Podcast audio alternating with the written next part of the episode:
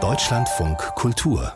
Lesart ein Dialog zwischen den Religionen scheint wichtiger denn je. Ein Projekt, das der Zentralrat der Juden initiiert hat, versucht genau das, den Austausch zwischen Juden, Muslimen und Christen zu fördern. Titel Shalom Aleikum. Und in dieser Denkfabrik ist jetzt ein neues Buch erschienen, das heißt Glaubensspuren, jüdische, muslimische und christliche Lebensrealitäten in Ostdeutschland. Also gerade in einer Region der Republik, in der viele Menschen konfessionslos sind und die AfD mancherorts stärkste politische Kraft ist. Ronny Arnold hat in Leipzig zwei Mitautoren des Buches getroffen und mit ihnen über Glaubensspuren in Ostdeutschland gesprochen. Hallöchen, Hallo, schön, dich in Persona zu sehen. Ja, geht mir eben so. Hallo. Darf ich? Ja. ja haben die schön gemacht. Ich auch.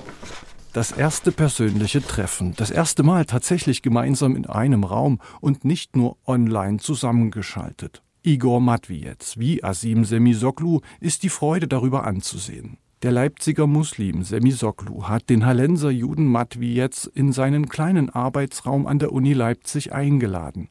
Matwietz hat ein noch druckfrisches Exemplar des Buches dabei, an dem sie beide mitgewirkt haben. Glaubensspuren, jüdische, muslimische und christliche Lebensrealitäten in Ostdeutschland. Ganz vorne gibt es so Übersichten, wie groß tatsächlich die religiösen Gemeinschaften sind in den ostdeutschen Bundesländern. Das ist eine der ersten Seiten, die gleich kommt. Oh. ich hätte auch nicht gedacht, dass Sachsen-Anhalt verhältnismäßig so großen muslimischen Anteil hat. Mhm.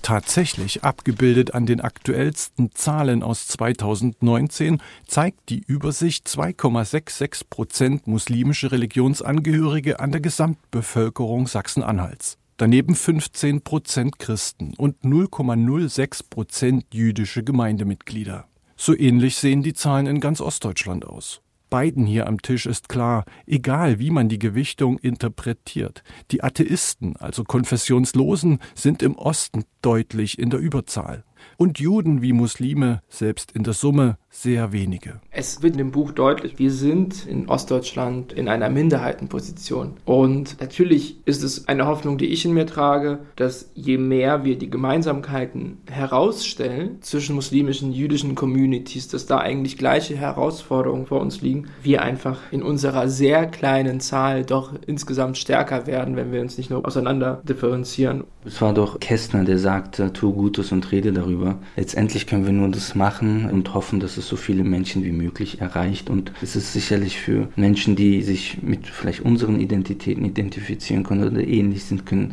ein Zeichen, dass sie nicht alleine sind. Und zum anderen kann es vielleicht ein differenzierteres Bild über die Lage geben und dazu führen, dass manche Köpfe aufgeklärter sind. Aufgeklärter, aber worüber? Zum einen, dass es kein unbedingt leichter Weg ist, im atheistisch geprägten Landstrich zwischen Görlitz und Greifswald seinen Glauben einfach zu leben und zu erleben. Als mindestens herausfordernd wird das im Buch beschrieben, teils analytisch-soziologisch, teils sehr nah dran, etwa an den Lebenswelten von Leonid, Sultan und Elsa. Alle drei dieser noch jungen Gläubigen beschreiben anhand eines Fotos, welcher für sie religiös wichtige Ort darauf zu sehen ist. Für Leonid ist es die Leipziger Brodür-Synagoge. Diese ist von früher 21 existierenden Synagogen und Glaubenshäusern die letzte bestehende und aktive Synagoge in einer Stadt mit gut 600.000 Einwohnern. Sultan beschreibt einen Waldweg in der Dölauer Heide, für den jungen Muslim ein spiritueller Ort am Stadtrand von Halle, an dem er gut in sich kehren, nachdenken und von weltlichen Geschehnissen abschalten kann. Elsa wiederum zeigt den Eingang zum Gemeindehaus der Friedenskirche in Radebeul und erzählt von der für sie inspirierenden Veranstaltung Blub, kurz für Bibel lesen und bequatschen. Bei diesen Treffen habe sie auch mal kritisch über ihre christliche Religion nachdenken können. Diese kleinen, aber sehr wertvollen Einblicke zeigen religiöse Lebensrealitäten in Ostdeutschland. Im Buch wird so durch ein selten geöffnetes Fenster geschaut.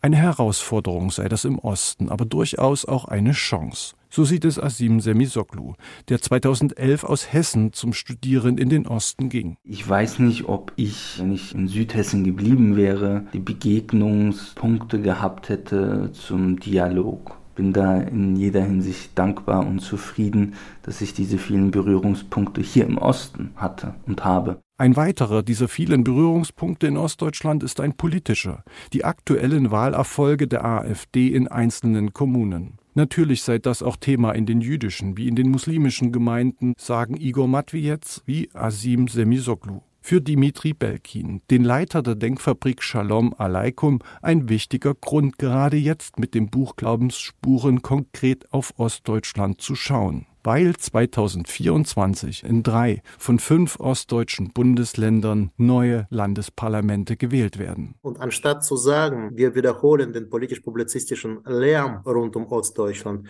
Ostdeutsche gut, schlecht, AfD hin oder her und was wählen die Menschen, dachten wir, wir werfen jetzt einen sehr empathischen, sachlichen Blick auf diese religiöse Landschaft in ostdeutschen Ländern sagt Mitri Belkin von der Denkfabrik Shalom Aleikum über das neue Buch Glaubensspuren jüdische, muslimische und christliche Lebensrealitäten in Ostdeutschland, erschienen beim Verlag Hendrich und Hendrich.